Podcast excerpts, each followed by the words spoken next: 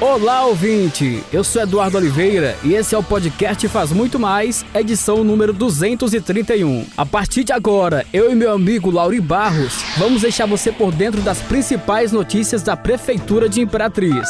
Hoje é sexta-feira, 18 de março de 2022. Notícia, informação, e vamos começar falando sobre educação. Nesta quinta-feira, dia 17, a CEMED iniciou a entrega do material didático para alunos da educação infantil. Várias escolas promoveram eventos com a participação da comunidade, dentre elas a unidade Maria Luísa Brandão, no residencial do Afonso, bairro Bom Jesus. O material didático é direcionado ao aluno e professor como auxílio para as atividades pedagógicas e preparação para a alfabetização dos estudantes. Todas as creches, pré-escolas e escolas receberam antes do início do ano letivo todo o acervo didático para ser distribuído durante esse início de volta às aulas presenciais. O titular da CEMED, José Antônio, destacou que o material didático também é uma forma de valorização ao ensino e ao trabalho dos professores.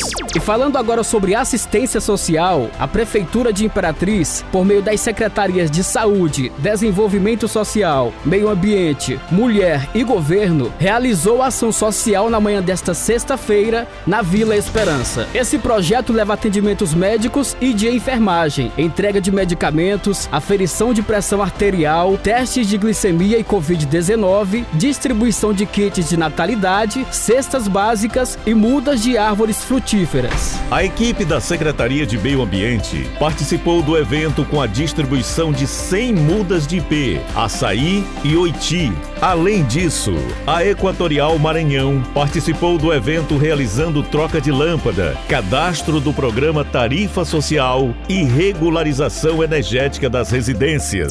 Janaína Ramos, titular da SEDES, destacou que este é um trabalho que já é ofertado pela SEDES nos Centros de Referência e Assistência Social, mas agora está sendo descentralizado. E atenção, a Secretaria de Planejamento, Fazenda E Gestão Orçamentária, gerida pelo senhor Josafan Júnior, vem a público esclarecer falsas notícias veiculadas em blogs e até em programas de rádio e de TV, dando conta de que o GAECO estaria de olho investigando o titular dessa referida pasta. Ouça o que disse o secretário Josafan Júnior.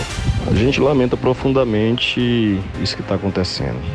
Essa propagação dessa fake news, essa notícia falsa, feita por um uma pessoa anônima que se esconde atrás de, uma rede social para fazer, falar em verdades, escrever em verdades mentiras, que em momento algum eu sou alvo da investigação. Eu sequer sou citado. Não houve mandado de busca e apreensão na minha residência, nem para mim. Houve na secretaria na qual eu sou gestor porque lá ficam os documentos, os processos de pagamento, fica a contabilidade e as autoridades foram lá, inclusive tiveram acesso a tudo e recolheram os processos da empresa do qual está sendo investigado.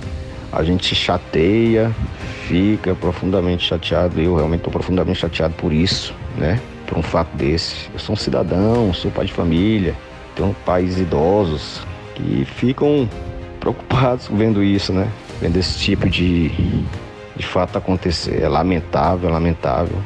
Mas eu digo aqueles que fizeram isso, que eu estou tomando minhas providências e eles vão pagar na justiça por isso. E aqueles que disseminaram, porque disseminar fake news é crime.